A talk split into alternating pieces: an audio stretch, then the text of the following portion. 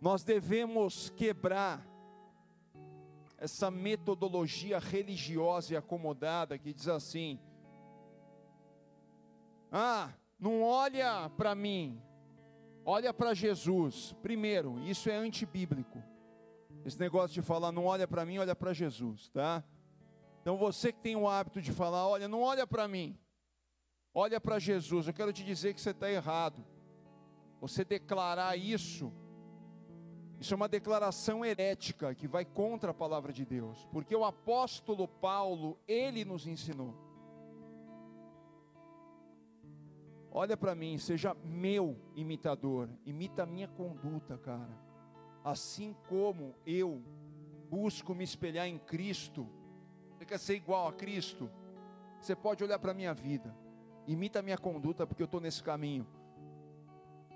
E isso diz respeito a nós compreendermos que nós temos sim um peso de responsabilidade sobre as nossas vidas, de sermos todos nós que estamos aqui uma referência para aqueles que convivem conosco, meus irmãos. Então, voltando aqui para esse texto que talvez você nunca tenha ouvido uma ministração, com esse texto que eu iniciei agora, e eu sei que é raro a gente ouvir uma ministração com esse texto. Cara, que momento que Eliseu estava passando? Vamos, vamos, vamos parar para pensar, vamos parar para lembrar um pouquinho do que, que Eliseu estava passando. Eliseu tinha acabado de conviver por oito anos, uma média de sete, oito anos com o profeta Elias. Eliseu, no mesmo capítulo, ele havia acabado de perder o seu tutor, o seu mentor, vamos assim dizer, o seu pastor, o seu líder espiritual, que conduziu a vida dele com uma paternidade fantástica que foi Elias. Eliseu foi alguém que desde o momento que por direção de Deus foi separado para suceder Elias no momento oportuno. E aconteceu, após Elias ter recebido a direção de Deus, de ungir Eliseu em seu lugar para sucedê-lo no ministério profético, ele por sete ou oito anos, numa média de sete, oito anos, dentro de um histórico teológico, ele foi preparado por Elias, e chegou o momento em que todos ficaram sabendo, Deus age na luz, Deus age na transparência, posso ouvir um glória a Deus? em meio ao que nós podemos chamar de uma escola profética, havia ali não só Eliseu sendo preparado, mas havia, dentro do início do capítulo 2, aqui que nós acabamos de ler, um pouco antes, a Bíblia nos relata que haviam mais 50 moços que estavam sendo preparados dentro dessa escola profética, mas o quinquagésimo primeiro, que era Eliseu, se destacou, porque ele compreendeu algo importantíssimo. O profético se move em meio ao relacionamento. Se você não busca proximidade, relacionamento, com aquele que representa o profético na tua vida, com aquele que representa ou aquela que representa o pastoreio na tua vida. Você está enfadado ou enfadada a não viver o ministério profético que talvez você tanto almeje, tanto deseje. Eliseu entendeu isso. Eliseu foi aquele que se destacou porque ele colou em Elias. E a gente consegue compreender porque quando nós nos aprofundamos no histórico do ministério profético de Elias, nós vemos Eliseu colado, Eliseu buscando sugar tudo que ele poderia absorver e sugar de melhor de Elias. Olha que interessante, ele estava sendo preparado, assim como mais 50 rapazes estavam sendo preparados para o ministério profético em um tempo futuro. E o relacionamento, o vínculo que Eliseu tinha com Elias era tão forte, que olha só o que a Bíblia, ela nos fala, um pouquinho antes, em 2 Reis, a partir do capítulo 2, eu vou ler, porque a palavra ela fala por si só. 2 Reis 2, versículo 1. Quando o Senhor levou Elias aos céus num redemoinho, aconteceu o seguinte: Elias e Eliseu saíram de Gilgal, e no caminho disse-lhe Elias: Fique aqui, pois o Senhor me enviou a Betel. Eliseu, porém, disse: Juro pelo nome do Senhor, por tua vida, que não te deixarei ir só. Lembra do que eu falei? Eliseu vivia colado em Elias. Aonde Elias ia, aonde Elias estava, ele procurava estar colado. Meu irmão, você quer fluir no teu chamado?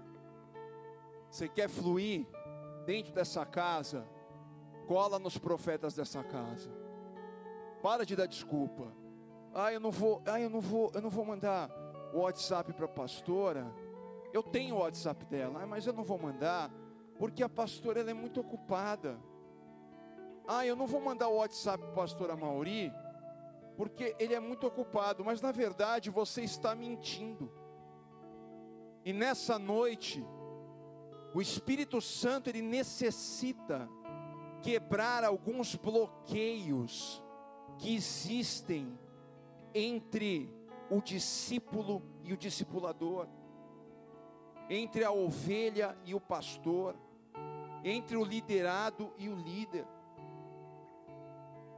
Bloqueios que talvez Satanás, de uma forma sorrateira, sutil, através dos seus agentes secretos, que são os principados, as potestades, os dominadores das trevas nas regiões celestiais, sem você perceber mais sutilmente, eles geraram, eles iniciaram esse bloqueio no teu coração. Você gosta da igreja, você se sente bem nessa casa, você ama estar aqui, mas você prefere não se aproximar da sua liderança. Você cria um bloqueio. Então você começa a mentir, sendo que os pastores, assim como eu e a minha esposa, vivem para, nós vivemos para servir vocês. E um, e um dos meus jargões ministeriais, e está aqui hoje minhas ovelhas está aqui o Tiago e o João, que sabem que é verdade, um dos meus jargões ministeriais é: vamos avançar, e o outro, estamos aqui para servir. Cara, estamos aqui para servir. Eu vivo integral da obra. Então não vem querer vir com desculpinha de que você não vai conseguir falar com o pastor, porque quem está falando isso é você, não somos nós. Então não vem falar isso porque, primeiro, você ora você fala direto com o Espírito Santo. Posso ouvir um glória a Deus? Cara, se você fala direto em oração com o Espírito Santo, Jesus, Deus, por que, que você não pode falar com o pastor? Ele é melhor do que Deus? Ele é melhor que Jesus? Ele é todo poderoso como Espírito Santo, onipresente, onisciente, hein? onipotente? Não. Então o que, que nós aprendemos aqui com Eliseu? Eliseu, cara, ele queria estar presente, ele queria estar envolvido, ele queria aprender, ele queria absorver.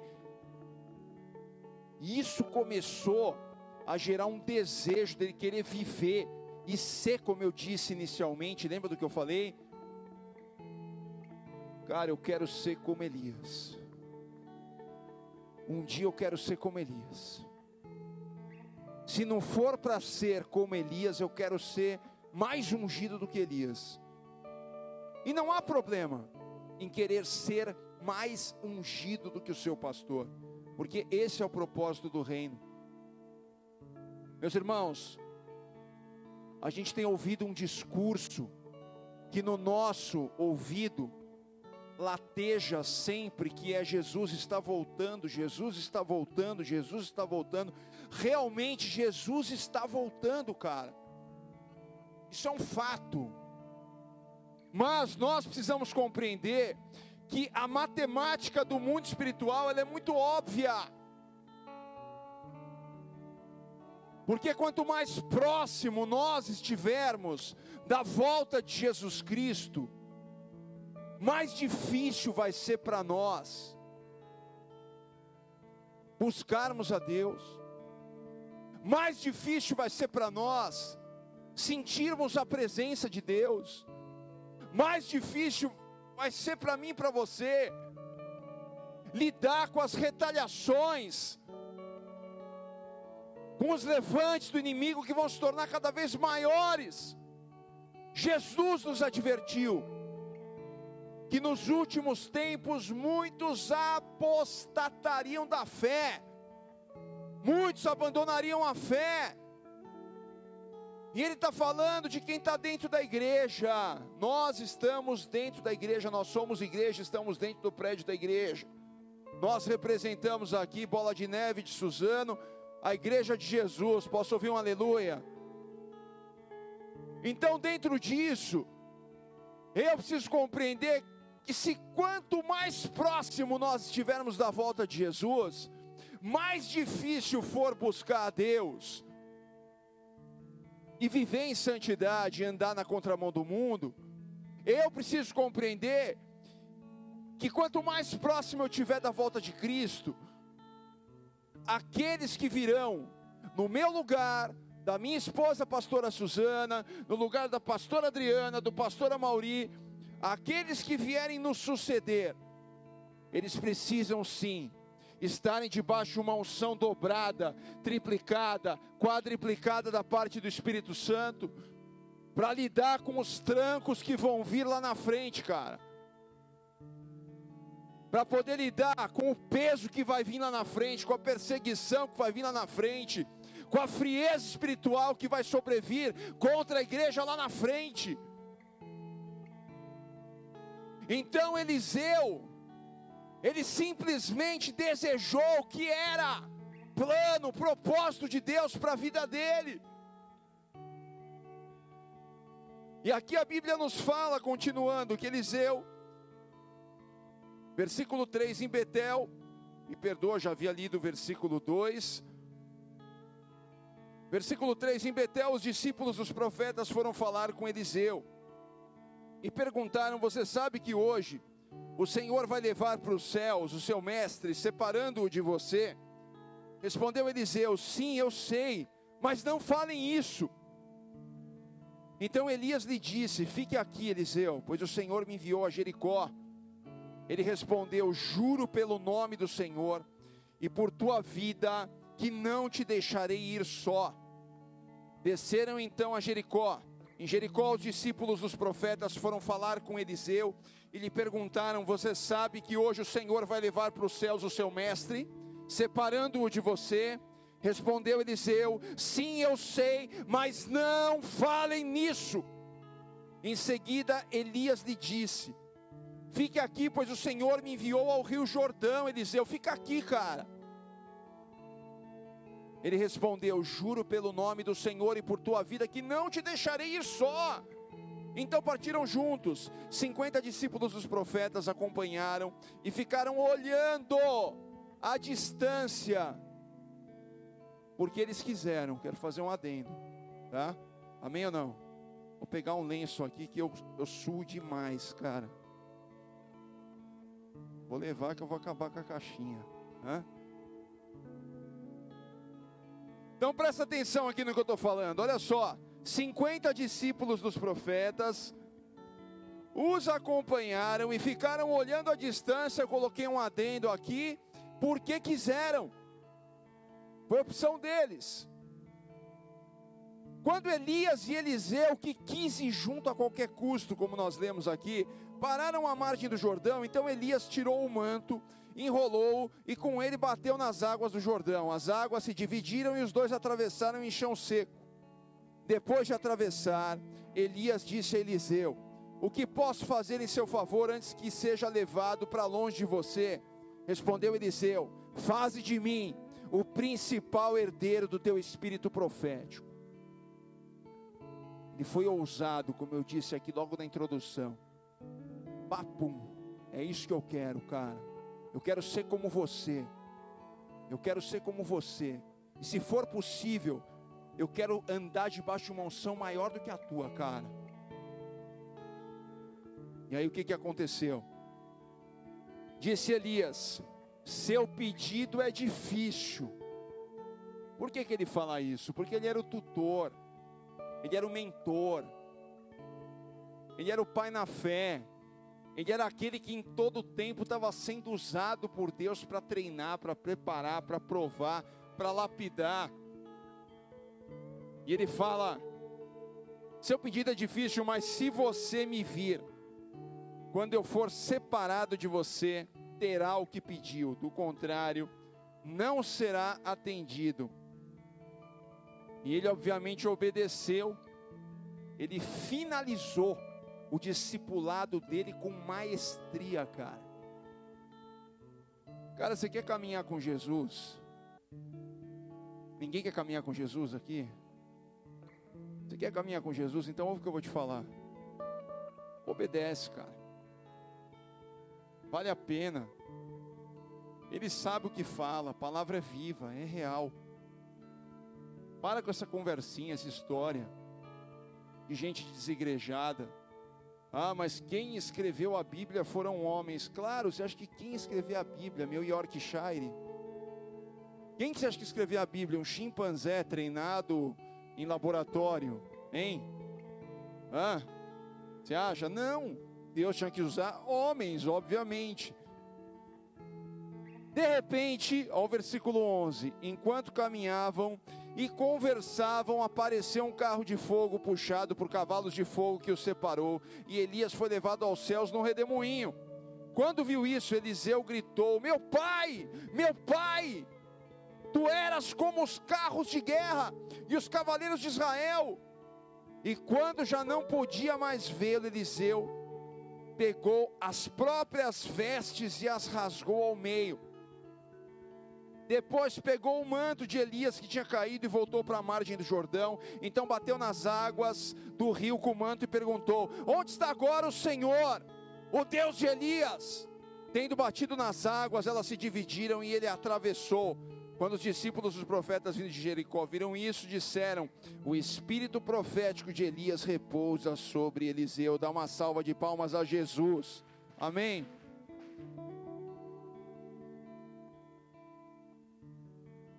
Olha onde eu quero chegar. Presta atenção. Quem gosta de revelação aqui? Ninguém gosta, só o pastor. Eu vou entregar para o pastor. Pastor, é isso que Deus te diz. Meus irmãos, olha a revelação de Deus. Vamos ler a Bíblia na íntegra. Vamos lá, vamos na íntegra, sem religiosidade, hein? Sem massagem. Vamos lá. Vamos ler a Bíblia na íntegra. Cara, tem gente que lê a Bíblia e fala assim: "Oh, eu não entendo este contexto teológico, pastor. Eu não entendo esta interpretação nem da NVI, nem da Almeida Revista e Corrigida, nem da King James, né? Eu não entendo, nem da Almeida atualizada. Eu não entendo, pastor, por que disso? Porque é simples, não complica. Eliseu não era anjo, Eliseu era homem, assim como eu e como você. Eliseu não soube lidar com a perda da paternidade. Isso é surpresa para vocês, para muitos aqui. Eliseu não soube, eu vou voltar a falar, ele não soube lidar com a perda da paternidade, Mário. Ele ficou abalado, cara, Percebeu ali? Ele ficou abalado. Primeiro que vieram comentar com ele, você está sabendo? Os 50 que estavam sendo preparados para ser profeta, mas na verdade achavam que o ministério profético ia se cumprir sem ter vínculo algum, sem andar junto, sem ter a mesma visão, sem ter a mesma identidade, sem querer obedecer, cheio de discordância no coração. A gente não fica perto, a gente fica de longe para ver qual é que é. Essa era a conduta dos outros 50 discípulos que estavam sendo preparados nessa que nós podemos chamar como uma escola profética de Elias. Mas um fez a diferença, cara. Um entendeu qual que era o mover. Um entendeu qual que era o propósito. Esse foi Eliseu. E quando esses 50 vieram cutucar ele, falaram: E aí? Vou puxar saco, olha lá, cara. Teu mestre aí, ó. Você que é o preferido. Teu mestre. A gente está sabendo aí que ele vai ser arrebatado. Ele já sabia, ele estava conectado com o Espírito de Deus, com Deus. Ele estava ali conectado com Deus. Ele já estava sendo preparado no sobrenatural, amém? Nenhum profeta é preparado no natural. Todo profeta é preparado no sobrenatural. E o nosso ministério é profético. As nossas igrejas do Ministério Bola de Neve, a igreja de vocês está celebrando oito anos. As nossas casas são proféticas, porque nós vivemos debaixo de direções que o Espírito Santo nos dá de tempos em tempos nas nossas conferências, que são para nós como bússolas espirituais, que nos mantém atualizados com o mundo espiritual. Isso com embasamento bíblico, revelação que tem base bíblica. Então Eliseu, quando ele ouve isso, isso mexe com ele, cara. Ele não gostou do que ele ouviu, porque como? Eu não quero saber, nem comente isso, não fale sobre isso. Depois, de novo os caras cutucam ele, como a gente deu aqui. E ele de novo comenta: não fala sobre isso. E quando Elias realmente é arrebatado na carruagem de fogo, vocês viram o que aconteceu? O que aconteceu? Ele assistiu, ele obedeceu. Lembra do que eu falei aqui agora? Vou falar de novo que você não pode esquecer que é importante ele conclui o discipulado dele com maestria. Ou seja, antes de Elias ser arrebatado, até o último momento, ele entendeu o quanto é vital a obediência, cara. Talvez você não entenda muito, né? Quando se fala sobre obediência, parece que querem colocar um, cabe, um cabresto em você, querem colocar rédeas em você, querem assumir o controle, mas não é isso, cara. Vamos ser bem simples. Você quer entender o que é obediência, cara? obediência está conectado diretamente com confiança. Se você confia, cara, você ouve o conselho do teu pastor. Teu pastor não manda em você, tua pastora não manda em você, eu não mando em ninguém. Pelo contrário, quando a gente direciona vocês, a gente está aconselhando vocês. Se você acredita que nós somos homens e mulheres de Deus, você vai ouvir e você vai colocar o nosso conselho em prática. Isso é obediência. Obediência na Bíblia é sinônimo de confiança. E aí o que, que aconteceu? Caiu o manto enroladinho da carruagem de fogo. Eliseu estava comovido, porque ele não estava, volta a falar, você vai entender esse é um ponto fundamental, tem a ver com o tema que eu não vou falar ainda, o tema da pregação. Eliseu pegou comovido o manto, aí ele precisava atravessar o rio. O que, ele fez? Ele, ele imitou a conduta do mentor dele, ele enrolou o manto, bateu, feriu as águas. Mas você viu como que ele orou? Aonde está o Deus de Elias? Aí você pergunta, mas espera aí, não era Deus dele? É Deus dele, mas ele estava no veneno, vou falar assim mesmo. Ele estava no veneno, ele estava indignado, ele não estava sabendo lidar com a situação da perda da paternidade, ele era muito ligado a Elias, ele ficou abalado. volta a falar e não é anjo, ele é homem, como eu e você, amém ou não? O que que aconteceu? Ele atravessa,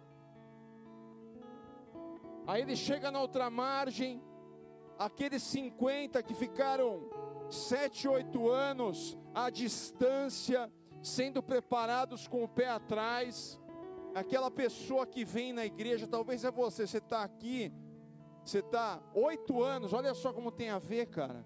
Palavra. Eliseu foi preparado, teologicamente a gente busca saber, e o período de treinamento dele antes de Elias ser arrebatado foi de oito anos. Oito anos. Olha só. Será que você decidiu tomar uma posição como Eliseu? De confiar nos pastores que Deus colocou sobre a tua vida, na igreja que Deus te plantou, que é essa que você está aqui? Ou você ainda é do time dos críticos em potencial? Ou você é ainda daquele time, daquela pessoa que desde que essa igreja abriu, você vem aqui, até hoje você não se posiciona como dizimista e ofertante fiel? E vive com a vida financeira arrebentada, vive com a vida profissional arrebentada. E aí você fala o que a Deus entende. Eu quero te dizer uma coisa lá do Guarujá para falar para você que não dizima, não oferta, não é fiel, fala mal do pastor, critica o louvor, critica as pregações, vem aqui para ficar analisando a pregação. Ah, essa pregação foi boa, essa foi na carne. Ah, esse presbítero é fraquinho, esse diácono aí quando ele vem, eu vejo que é ele no altar, eu volto para trás. Entenda o seguinte: Deus não entende. Porque você ora e fala, Deus, eu estou passando dificuldade, eu não vou dizimar e ofertar porque eu preciso comprar comida. Eu sei que o Senhor entende, Ele não entende. Deus não é bonzinho. Deus está acima do bem e do mal. Deus é justo. Você semear o bem, você vai colher o bem. Se você semear o mal, você vai colher o mal. Se você não semear nada, você também não colhe nada. Princípios servem para que a gente possa responder a uma ordenança do Mestre, de Jesus. O que ligares na terra será ligado no céu. Ou seja, na prática eu venho aqui ser meio. Na prática eu vou lá no balcão boas-vindas, eu vou até o boas-vindas, eu vou até quem eu preciso ir e falar: olha, eu estou aqui há sete anos, oito anos, e eu entendo que eu preciso me aproximar do pastor, eu quero marcar um aconselhamento com o pastor Amauri. Chegou a hora. Na prática, está ligando na terra. Não adianta você só ligar no céu. Aí eu vou só orar. Não, Jesus falou tudo bem. Oração, mas antes, dá bom testemunho entre os homens. Cumpre as tuas obrigações. E aí a oração passa do teto. Amém? Dá uma salva de palmas a Ele. Glória a Deus. Aí, meus irmãos, Elias foi lá, foi arrebatado, viveu com Eliseu coladinho na bota dele, vínculo total, intimidade total.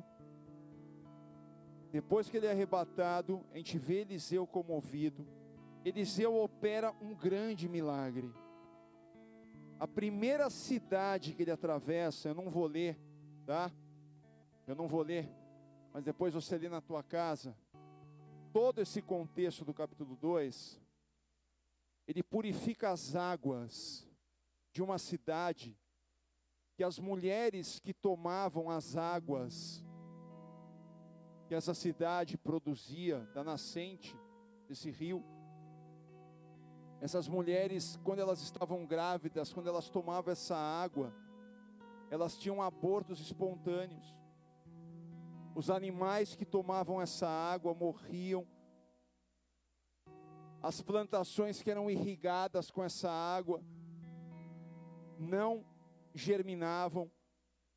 Eram águas estéreis, eram águas que estavam contaminadas com algo que ninguém conseguia compreender.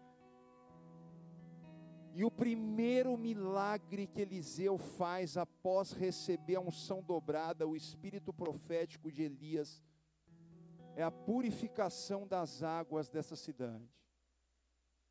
Olha que interessante, porque logo após isso, a gente vê esse acontecimento tenebroso, terrível, horrível, que foi o primeiro texto que a gente leu, que foi segundo a Reis capítulo 2, do versículo 23 em diante, aonde Eliseu estava seguindo a jornada dele profética, e nós vemos 42 jovens encontrando com ele no meio dessa jornada profética que ele estava iniciando, e eles começam a tirar um barato da cara dele, falam que ele era careca, que ele era calvo, ele fica no veneno, ele já estava comovido com a perda de Elias. Ele havia sido chamado para profetizar, mas o que, que ele faz? Ele amaldiçoa aquele jovem, sai duas ursas do meio do mato e destroça, arrebenta, mata os 42 jovens. E aí, olha que interessante, a gente lê isso, ninguém entende nada, a gente vê Eliseu seguindo o ministério dele, fica esse ponto de interrogação, cadê a revelação desse contexto? E hoje ela vai vir para você, amém? Hoje ela vem para você. Agora eu vou entrar no esboço, porque está preparado, eu preciso ministrar, né? O tema da pregação de hoje, já comecei a pregação. Eu não vou fazer que nem o Marcinho que prega, prega, prega e depois ele fala, agora eu vou começar a pregação. Né? O pastor Marcinho de Guarulhos é meu amigo também, sempre prega lá no Guarujá. Ele prega, prega, prega. Agora eu vou começar a pregação. Não, já comecei, fica tranquilo. O tema da pregação hoje é gatilhos. Gatilhos. Não há como eu fluir em Deus, com Deus, através de Deus, se eu não quebrar os gatilhos maus, os gatilhos ruins que estão presentes na minha vida. O que, que o senhor quer dizer com isso, pastor?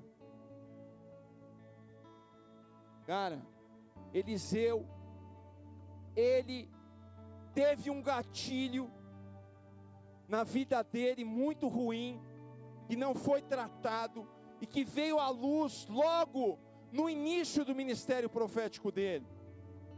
Ele não soube lidar com a perda das suas paternidades e da sua maternidade. Sabe por que eu estou falando isso para você? Eu vou na Bíblia de novo, vai lá, é o último texto que eu vou ler. 1 Reis, capítulo 19, versículo 19. Quem está comigo diz glória a Deus aleluia. Glória a Deus, aleluia. Vamos lá. Então vamos lá. 1 Reis, capítulo 19, versículo 19. Antes de você ler o que que tinha acontecido, lembra que Elias arrebentou no Monte Carmelo, ele quebrou tudo, ele arrebentou com aqueles macumbeiros, aqueles feiticeiros dos infernos, um pouco antes, só tinha ele como profeta ativo em Israel. E aí o que, que aconteceu?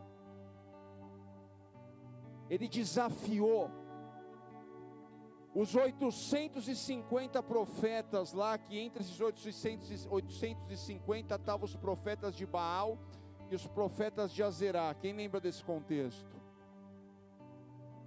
Ele foi ousado, foi determinado, um cara ungido na pegada total com Deus, sem medo de ser feliz, porque ele sabia que Deus era com ele. Ele estava levando Deus a sério. Quem leva Deus a sério, se você leva Deus a sério, relaxa, está passando por luta, dificuldade, deserto, prova, você leva Deus a sério, descansa, que a glória de Deus vai se manifestar e o milagre logo vem, amém? O que, que aconteceu? Chamou os caras para o pau, vamos assim dizer. Vem para o pau, vamos embora.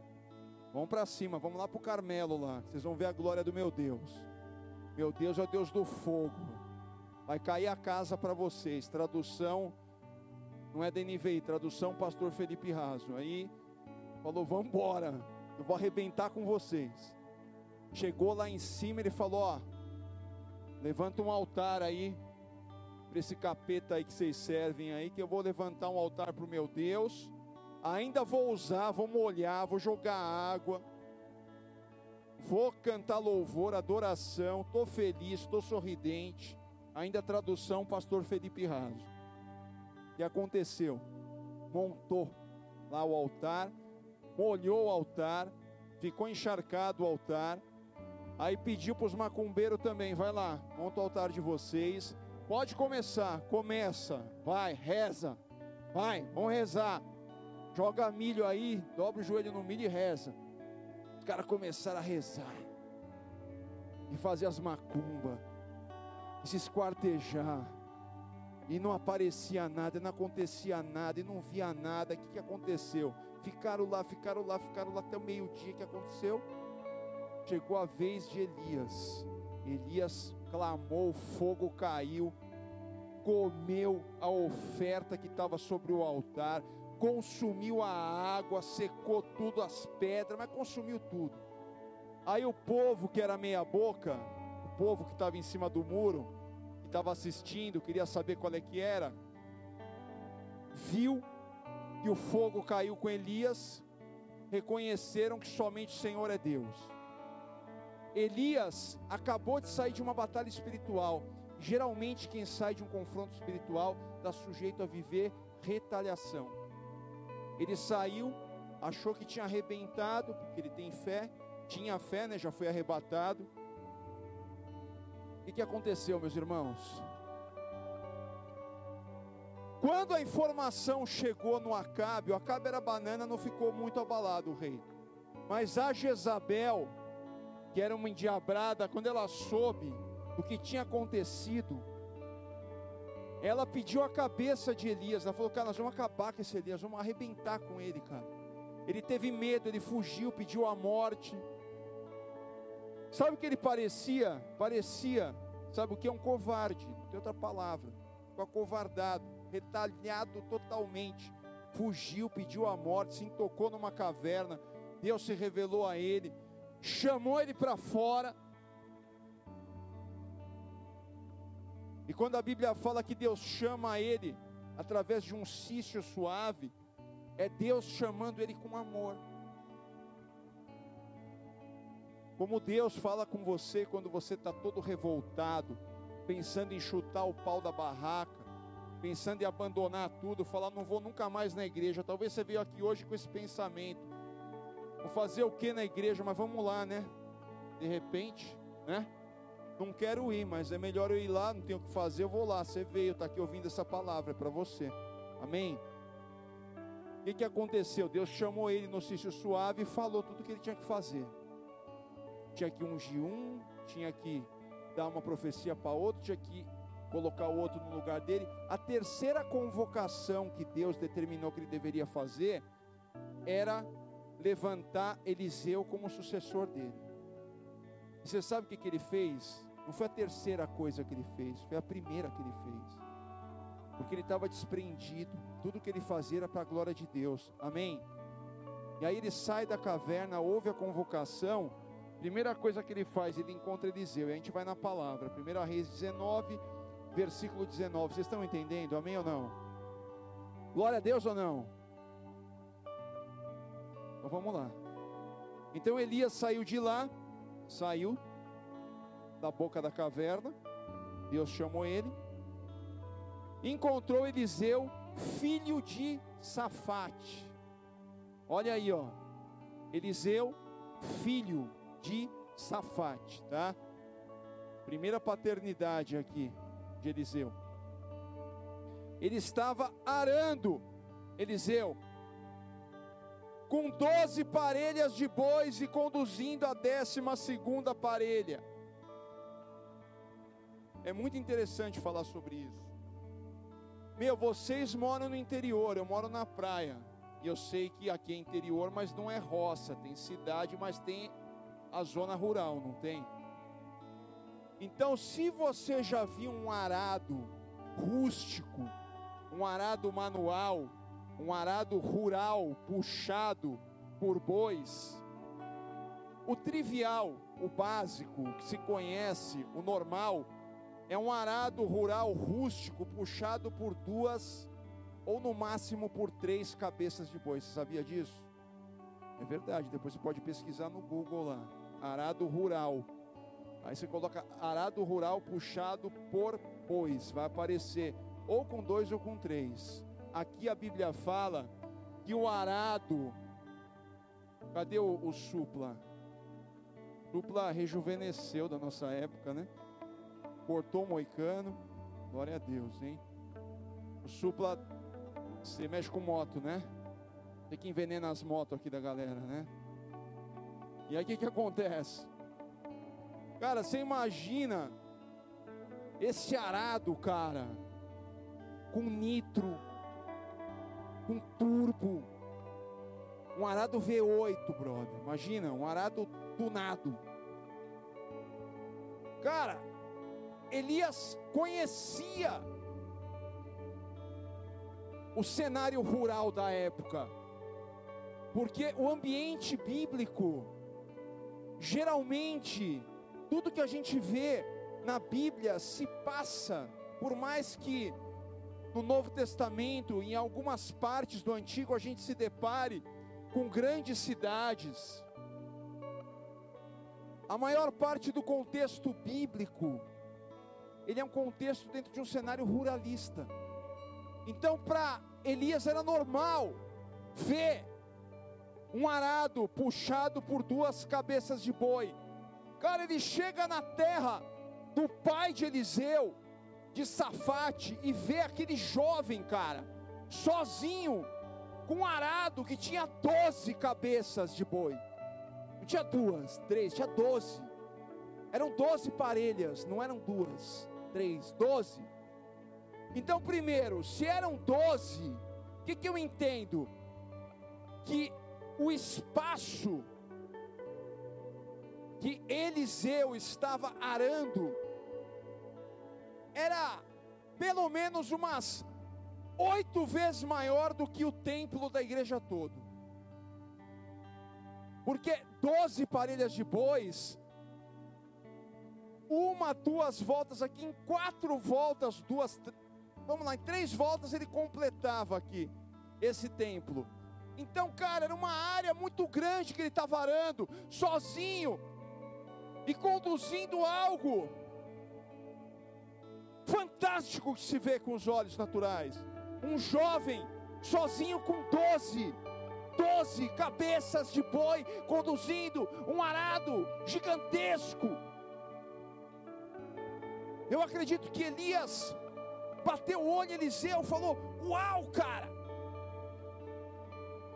Como Deus é perfeito, eu acredito que Elias deve ter falado isso. Como Deus é perfeito, porque o que eu estou vendo aqui foge do normal, foge do, do natural. Esse Eliseu tem muito potencial, cara. Hoje eu entendo porque Deus está me chamando para levantar esse jovem como meu sucessor. Eu estou vendo algo, algo muito fora do normal. Eu estou vendo algo impactante. Esse jovem ele tem uma força que está acima da média. E aí o que que acontece? Vou concluir lendo. Vou ler de novo que esse pedaço é demais. Ele estava arando com doze parelhas de bois e conduzindo a décima segunda parelha. Elias o alcançou e lançou, não pensou duas vezes, lançou sua capa sobre ele. Ou seja, chamou ele, separou ele para o ministério profético. Eliseu deixou os bois e correu atrás de Elias. Deixa-me dar um beijo de despedida em meu pai e minha mãe. Disse: Então irei contigo. Vai volte, respondeu Elias. Lembre-se do que fiz a você. E Eliseu voltou, apanhou sua parelha de bois, e os matou, queimou o equipamento de arar para cozinhar a carne, deu ao povo e eles comeram. Depois partiu com Elias, tornando-se o seu auxiliar. Sabe por que ele não virou um dos discípulos? Logo de início, cara. A Bíblia está falando, Elias já colocou Eliseu para ser auxiliar dele, porque ele falou: Meu, hoje eu entendo porque Deus levantou esse rapaz para ser meu sucessor. Há algo muito especial sobre a vida dele, e você precisa compreender uma coisa: há algo muito especial sobre a sua vida, amém? Há um potencial fora do normal sobre a tua vida.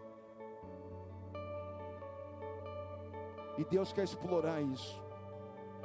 Deus quer investir nisso. Deus quer reverter isso para o reino dele, cara. Se você pudesse compreender o quanto Deus olha para você e enxerga o tamanho da capacidade que há sobre a tua vida. Para para pensar quantas vezes você já não desistiu, já não caiu e se levantou, já não mergulhou de cabeça na lama, voltou, caiu, voltou. Quantas vezes você já não enfiou o pé na jaca, colocou tudo a perder, e Deus tantas vezes te renovou, te restaurou, te perdoou, te curou, e hoje você está aqui, amém? Na presença dEle, adorando Ele, cheio de amor, cheio de paixão. E sabe o que, que a gente vê? Vou voltar para o tema. Qual que era o tema? Quem lembra? Gatilhos. Cara, Eliseu ele foi honrado pelo pai e pela mãe, porque ele honrava pai e mãe. Ele foi honrado porque ele honrava. Cara, você quer ser abençoado? Abençoe. Você quer que as pessoas confiem em você? Confie. Você quer que as pessoas acreditem em você? Então acredite em quem Deus levantou para que você venha acreditar. Amém ou não? Ele foi se despedir dos pais. Ele pediu, Elias, antes de eu ir, eu preciso, cara, honrar meus pais, eu preciso me despedir deles. Eu preciso falar para eles, eu preciso contar com a benção deles. Ele não volta de mão vazia, ele volta com aquele arado que não era qualquer arado. O pai dá para ele, fala: Filho, o que, que vai ser da tua vida? Para, entra no contexto. Filho, o que, que vai ser da tua vida? Não está escrito, mas quando você lê a Bíblia, você tem que se ver naquele cenário, amém ou não? Por isso, para de querer ler a Bíblia que nem um louco, rápido. Ah, eu preciso ler a Bíblia em um mês, para ficar aí dando carteirada nos outros, cheio de orgulho e vaidade. Ninguém quer saber quantas vezes você leu a Bíblia. Jesus quer saber não quantas vezes você leu, mas se você está vivendo, amém? A palavra. O que, que aconteceu? Ele foi honrado, o pai deu aquele arado turbinado V8 tunado para ele, deu os boi, para ele e falou: Cara, você precisa viver, você precisa ter um sustento, eu vou te honrar. Leva para você. Ele levou, e deve ter falado: Pai, mas como? É o teu arado, o melhor arado da região. Não existe um arado nessa, nessa região como esse. Não interessa, filho, eu vou te honrar. Glorifico a Deus por você estar tá ouvindo o chamado do Senhor na tua vida. Leva, vai ser teu sustento. O que, que ele fez? Ele não levou tudo vivo, ele quebrou tudo, cortou, fez um churrasco, um mega churrasco, aqueles doze bois. Alimentou, a Bíblia está falando, todo o povo, cara. Ele pegou, deu comida para não só para os discípulos, todo mundo que estava ali recebeu um, um pedaço da picanha, um pedaço da maminha, um pedacinho do cupim, todo mundo comeu. Ele foi embora de mãos vazias, na dependência total de Deus. Então ele já tinha perdido há oito anos atrás, ele já tinha aberto mão pelo chamado de Deus da paternidade e da maternidade. E ele só se tornou quem ele se tornou porque ele honrava a paternidade, mas eu quero colocar aqui um ponto que é novidade para a igreja. Muito se fala sobre paternidade espiritual, mas e a maternidade espiritual? Porque aqui tem pastor e tem pastora, amém? nas nossas igrejas existem pastores e pastoras. Ele perdeu o pai e a mãe, mas saiu em honra para ouvir o chamado de Deus. Passou oito anos, ele teve que lidar com a perda de mais uma paternidade. Ele se apegou em, em Elias de uma forma como ele havia se apegado no pai natural, como ele honrou o pai natural, ele buscou honrar o pai espiritual. E aí a gente vê ele perdendo foco, amaldiçoando tantos jovens, ficando no veneno, batendo nervosinho no rio com o manto profético. Onde está o Deus de Elias? Você pode ter certeza que se depois desse cenário inicial que a gente começou a ministração, segundo a Reis 2:23, quando ele é chamado de careca, de calvo, e amaldiçoa aqueles jovens que são devorados por aquelas duas ursas, você pode ter certeza que ele caiu em si. Você pode ter certeza que ele se arrependeu. Você pode ter certeza que ele se posicionou daquele desvio de conduta, porque depois daquilo você nunca mais vê Eliseu cometendo uma gafe como aquela. Sabe por quê? Ele reconheceu que aquilo era algo que ele tinha que aprender a lidar com a perda da segunda paternidade. Ele aprendeu que ele não podia ter aquela atitude, que aquilo era um gatilho ruim na vida dele. E eu quero que você venha compreender nessa noite. Eu estou quase encerrando.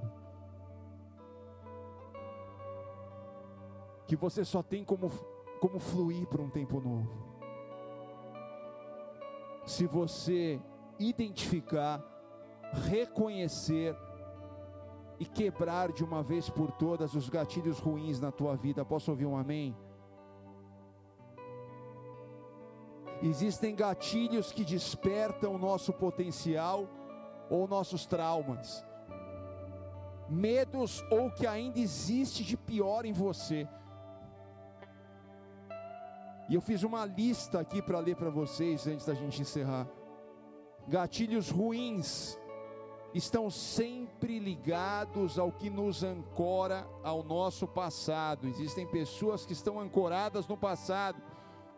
Então, gatilhos ruins, eles podem ser pessoas que te prejudicaram e te feriram, e isso te marca até hoje cria um sistema de defesa nocivo que te impede de confiar nos outros, mesmo que sejam pessoas preparadas por Deus que Ele colocou na tua vida, você não consegue confiar. Talvez os gatilhos ruins na tua vida que está aqui sejam lembranças ruins, experiências negativas que você teve no passado, perdas, traumas, complexos, o bullying que você sofreu, dificuldades devido a condições extremas financeiras que você viveu em períodos extensos da tua vida, relacionamentos que foram rompidos e você nunca mais conseguiu fluir de maneira saudável em nenhum relacionamento com ninguém. Talvez o gatilho ruim seja um péssimo relacionamento, uma péssima criação que você teve em meio à tua família, ao teu ambiente familiar. Talvez o gatilho ruim seja representado por maus tratos, abusos que você viveu na tua infância. Talvez até mesmo por doenças, traições, carência e até mesmo baixo estima que diz respeito à rejeição que você foi alvo na escola, em meio aos primos, em meio aos pais, porque papai dava mais atenção para minha irmã, mamãe dava mais atenção para o meu irmão e me deixava de lado.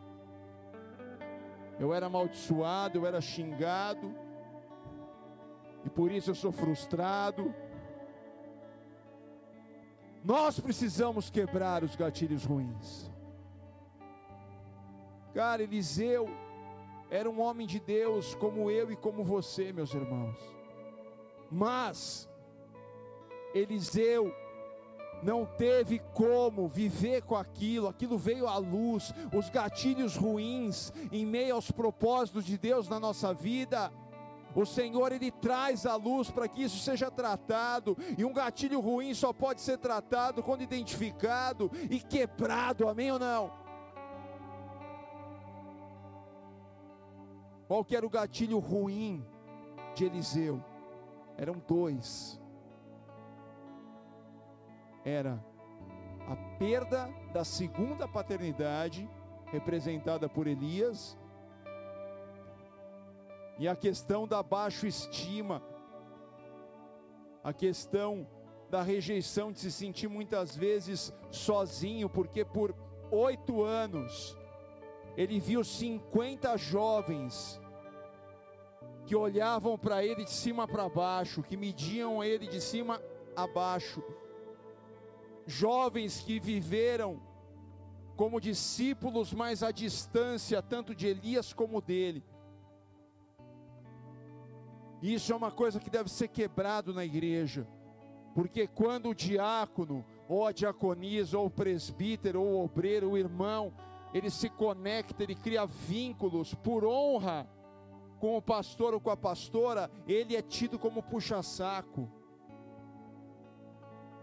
E quando você ouvir que alguém dentro da igreja puxa saco do pastor, e essa pessoa falar isso, essa pessoa é uma pessoa que precisa ser curada, tratada, porque ela que está falando que aquele é puxar saco, ela precisa quebrar esses gatilhos ruins na vida dela, para poder fluir.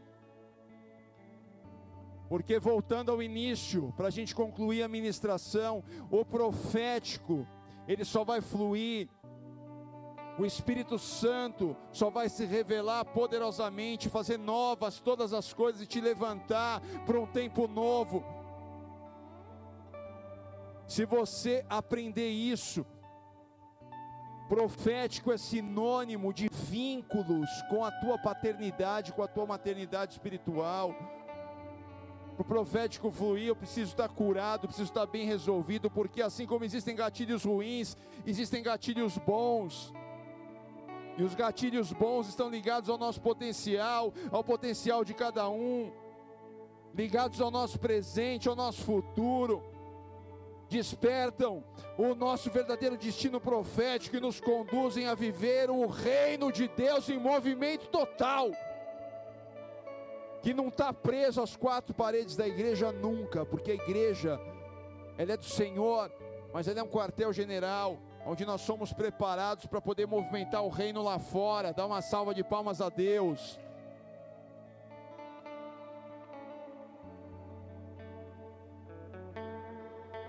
Repete assim comigo para quem está do teu lado. Olha para quem está do teu lado aí, pelo amor de Deus, e fala para esse irmão: para cada gatilho ruim, há um novo gatilho bom. Quebre os gatilhos ruins, e o Senhor vai fazer de você um gatilho bom para despertar o potencial daqueles que estão ao teu lado, que Deus já colocou na tua vida. Amém ou não? Dá uma salva de palmas a Ele. Eu só posso me tornar um gatilho bom nas mãos de Deus, se eu quebrar os gatilhos ruins na minha vida. Eu quebro os gatilhos ruins, eu me torno um gatilho bom. Deus quer fazer de você um bom gatilho. Como Elias foi um bom gatilho para despertar o potencial de Eliseu, cara. É isso que Deus quer fazer. Deus quer fazer de você um potencializador, assim como Elias foi um potencializador de Eliseu. Ele viu o potencial e agiu como um potencializador, ele só deu uma turbinada, ele só investiu para que aquele potencial viesse à luz e florescesse com todo poder, honra e glória ao Senhor, amém. E eu preciso compreender isso, porque Eliseu amaldiçoou jovens, declarando morte, quando ele havia sido chamado para profetizar e declarar vida, amém ou não?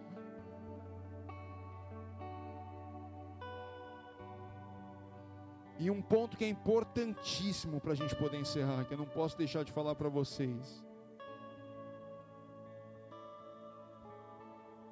Quando eu falo que você precisa quebrar os gatilhos é porque isso está impedindo os teus familiares se converterem e virem para a igreja. Isso está impedindo você de viver os planos que Deus tem na tua vida, profissional como cristão nessa terra. Isso está te impedindo de prosperar, porque Deus é o Deus dono de todo ouro e de toda prata. E a provisão e a prosperidade, seja profissional, seja financeira, seja familiar, seja conjugal, seja a nível dos relacionamentos, se você namora, se você é noivo, se você é filho, se você é pai, só vai fluir de uma maneira saudável na tua vida se os gatilhos forem quebrados, porque enquanto você não quebra os gatilhos, você está em descrédito porque as pessoas olham para você, é um homem de Deus, ora, vai na igreja, mas ele tem pontos fracos, ela tem pontos fracos. É um irritadinho, qualquer coisa em casa ele grita, quebra as coisas, joga as coisas no chão, bate porta. Se o pastor visse ele em casa, meu Deus, a mulher fala, ele xinga, ele fala vários palavrões. Ele fica nervoso, ele fuma cigarro ele bebe, ele começa a mentir, ele agride as pessoas. E aí, como alguém pode se tornar um bom gatilho numa condição de descrédito? É impossível. Cara, Eliseu, ele causou a morte de 42 jovens. 4 mais 2 é igual a 6. 6, biblicamente, é o número que representa a criação do homem, a imagem e semelhança de Deus, e é um número muito usado pelo império das trevas, para deixar claro o que? Que representa o número 6, o homem, o que é carnal, a carnalidade, o egocentrismo, a vaidade, a autossuficiência ele agiu na carne, no ego, ele poderia ter colocado tudo a perder. É o único momento que a gente vê ele amaldiçoando 42 jovens que duas ursas despedaçam e matam e a gente não vê na plateia os 50 discípulos na bota dele. Você imagina se esses 50 discípulos tivessem testemunhado esse ato tenebroso, cara, homicida desse nosso querido amigo Eliseu. Mas a gente vê a partir daí o histórico dele, um histórico profético impecável. Porque houve arrependimento. Os gatilhos ruins foram quebrados.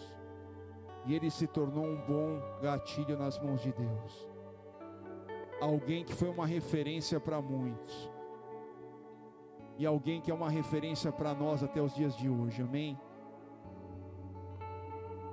Bola de Neve de Suzano, hoje vocês estão celebrando oito anos. E nesses oito anos, Deus está levantando vocês para exercerem o chamado de vocês, profético, nesse oitavo ano, agora sim, debaixo de uma unção dobrada, amém? Mas isso só vai fluir se você tomar posse dessa palavra e compreender que os gatilhos ruins precisam ser quebrados nessa noite. Para que eu venha a ser, nesse novo tempo, o bom gatilho de Cristo, para influenciar a muitos, para alcançar os meus, para alcançar os familiares, para alcançar a cidade de Suzano, para a honra e glória do nome de Jesus. Curva a sua cabeça e feche seus olhos. Vou pedir para os irmãos apagarem as luzes do templo e deixarem só, se tiver as luzinhas aqui do altar. Amém? Glória a Deus. Pode apertar. Glória a Deus. Você que ouviu essa palavra e sabe que essa palavra foi para você, fique em pé no seu lugar em nome de Jesus. E pastor, eu ouvi essa palavra e eu reconheço os gatilhos ruins, os maus gatilhos da minha vida, mesmo sendo alguém que ama muito a Deus. E eu quero quebrar todos os gatilhos ruins que eu identifico na minha vida. para me tornar um bom gatilho de Cristo nessa nova geração, nessa terra. Eu faço parte da história dessa igreja, você faz parte da história dessa igreja. É você que está sentado nessa cadeira branca que Deus quer levantar nesse tempo novo. O que te impede de ficar em pé é o orgulho. É pensar o que os outros vão achar se eu ficar em pé. Que achem o que quiser, mas que Deus se alegre com a tua humildade de reconhecer que você identificou esses gatilhos ruins e nessa noite você está quebrando pela oração da fé esses gatilhos ruins, para que você se converta em um gatilho bom nas mãos do Senhor. Eliseu identificou dois gatilhos ruins. Eu creio que após a morte terrível daqueles 42 jovens, ele caiu em si. E eu acredito nisso. Ele deve ter orado. E na oração dele ele deve ter falado para Deus: Deus, eu não fui chamado para amaldiçoar, eu fui chamado para profetizar. Eu não fui chamado para viver abalado com a perda das minhas paternidades. Eu reconheço que eu não sei lidar hoje com a perda dessa minha segunda paternidade, que é a minha paternidade espiritual, que foi arrebatado para estar contigo, Senhor. Eu sinto falta dele. Eu me espelhava nele, eu era pegado a ele emocionalmente. Quebra esse gatilho, Senhor, porque eu estou triste, eu estou indignado, eu estou comovido. Mas agora, assim como Elias, chegou o tempo de que eu mesmo, como Elias, um dia dependia completamente de Deus, agora sem Elias eu vou aprender a, a depender completamente do Senhor também. Eu acredito que ele identificou o segundo gatilho também. Não importa se eu sou careca, se eu sou calvo, se falam que a minha careca é aeroporto de mosquito, não interessa, Deus. Isso não vai mais mexer comigo, não vai mais me deixar irritado a ponto de eu ficar com ódio e amaldiçoar, porque eu fui chamado para profetizar. Se eu sou careca e queria ter topete e não tenho, eu vou ser feliz sendo careca, Deus. E eu te peço perdão pela falta de domínio próprio, eu quebro isso. Eu quebro. Eu preciso ter um controle, eu preciso ter um domínio próprio, preciso dar um bom testemunho. Eu acredito que ele orou porque, Senhor, Assim como um dia Elias foi um gatilho bom nas tuas mãos e se tornou o meu potencializador, aquele que despertou e aprimorou o meu potencial, que eu possa sucedê-lo, quebrando os maus gatilhos, me tornando um bom gatilho nas tuas mãos e me tornando um potencializador, aquele que vai despertar o potencial de muitos para a glória de Jesus Cristo de Nazaré. É isso que Deus tem a realizar na tua vida, você que está em pé. Essa é a noite que o Espírito Santo está vindo ao teu encontro. Coloque suas mãos sobre o seu coração nesse exato momento. Coloque suas duas mãos sobre o seu coração. O Espírito Santo está te visitando nesse momento. O Espírito Santo está indo ao teu encontro. Feche seus olhos. Nós vamos adorar a Deus. Enquanto nós adoramos a Deus, eu quero que você venha Lu, cantar a música de novo. Estou voltando à essência da adoração. Porque a essência da legítima adoração está em nós reconhecermos as nossas falhas e pedirmos perdão a Deus e reconhecermos aonde nós ainda temos desvios de conduta. Assim como eu creio que Eliseu reconheceu após aquela trágica fatalidade com aqueles 42 jovens. O que é necessário que venha acontecer para que os seus olhos sejam abertos? Será que é necessário que você venha perder um ente querido? Será que é necessário que você venha ser demitido? Será que é necessário que você venha perder essa namorada, essa noiva que você tanto idolatra em deusa, esse namorado, esse noivo que você tanto idolatra em deusa. Que fato trágico será que é necessário que venha acontecer? Que Deus venha permitir que o inimigo venha tocar, porque se você está em pecado, meu irmão, Se você está na carne, meu irmão, o gatilho ruim está aí. E o inimigo está tendo sim acesso para poder tocar em áreas da tua vida. O que falta para você despertar, tomar a tua posição, se converter de todo o coração. Não interessa quanto tempo você tem de igreja, quanto tempo você frequenta essa casa. Nunca é tarde para se converter de todo o coração.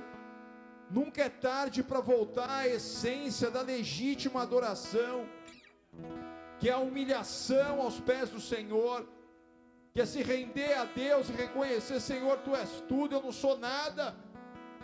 Por isso, aí no teu lugar, enquanto a gente adora essa canção, começa a pedir perdão por esses gatilhos ruins que você identificou na tua vida. Se como Eliseu você tinha mais de um, tinha dois. Fala para Deus, Senhor, eu não sei lidar com a questão da paternidade pastoral, e nem com a questão da maternidade pastoral, eu não sei lidar, Senhor, com perdas. Quando eu estou bem financeiramente, eu estou feliz, estou na igreja. Quando eu estou passando dificuldade, estou com falta de dinheiro, eu sumo, não quero orar, não estou nem aí para Jesus, não estou nem aí para célula, igreja nem nada. E eu preciso ter um equilíbrio, Senhor, me ajuda a vencer isso. Senhor, eu tenho traumas ligados à minha aparência, ligados à rejeição que eu sofri no passado, Senhor, aos abusos que eu sofri, Pai, isso desperta em mim um sistema de defesa de ira, de ódio. Eu caio na carne, eu perco as estribeiras. Identifica agora esses gatilhos e quebre esses gatilhos, para que você venha fluir nessa casa profética no teu ministério profético, que não é só dentro da igreja. O teu ministério é aqui dentro, glória a Deus, você serve aqui voluntariamente, mas se você não serve, o teu ministério é a tua casa, é a tua família, é o teu marido, é os teus filhos, são os seus pais, é o teu emprego, são os seus colegas de trabalho, os seus colegas de classe na escola, na faculdade. Oh, aleluia! Vamos adorar o Senhor. Quando a música esmerás